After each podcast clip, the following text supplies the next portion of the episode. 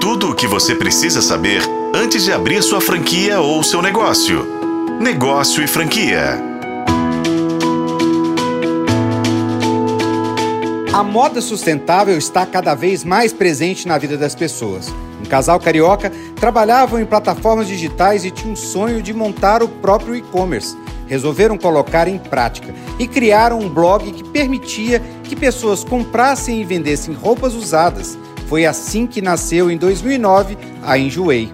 Em 2020, foi para a Bolsa de Valores e fez uma oferta inicial de ações. A empresa foi avaliada em 2 bilhões de reais. A grande novidade agora é que a Enjoei acaba de comprar 25% da Cresci e Perdi. A Cresci e Perdi foi fundada em 2014, no interior paulista.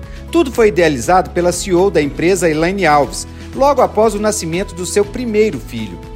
As lojas da franquia compram e vendem roupas, calçados e acessórios para bebês, como cadeiras de alimentação e banheiras, entre outros. A Enjoei quer ter presença física e a estratégia utilizada foi a aquisição de parte da companhia. De agora em diante, a meta é expandir o número de lojas, que conta atualmente com mais de 500 unidades em todo o Brasil. O mercado de moda sustentável tem crescido muito nos últimos anos e tem dado sinais de que será a nova grande tendência de mercado para a geração Z.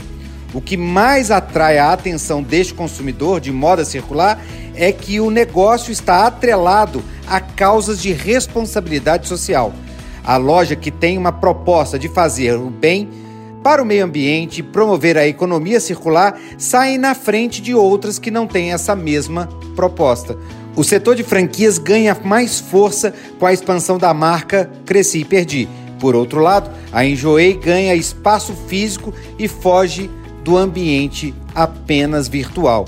É o que podemos chamar de ganha-ganha.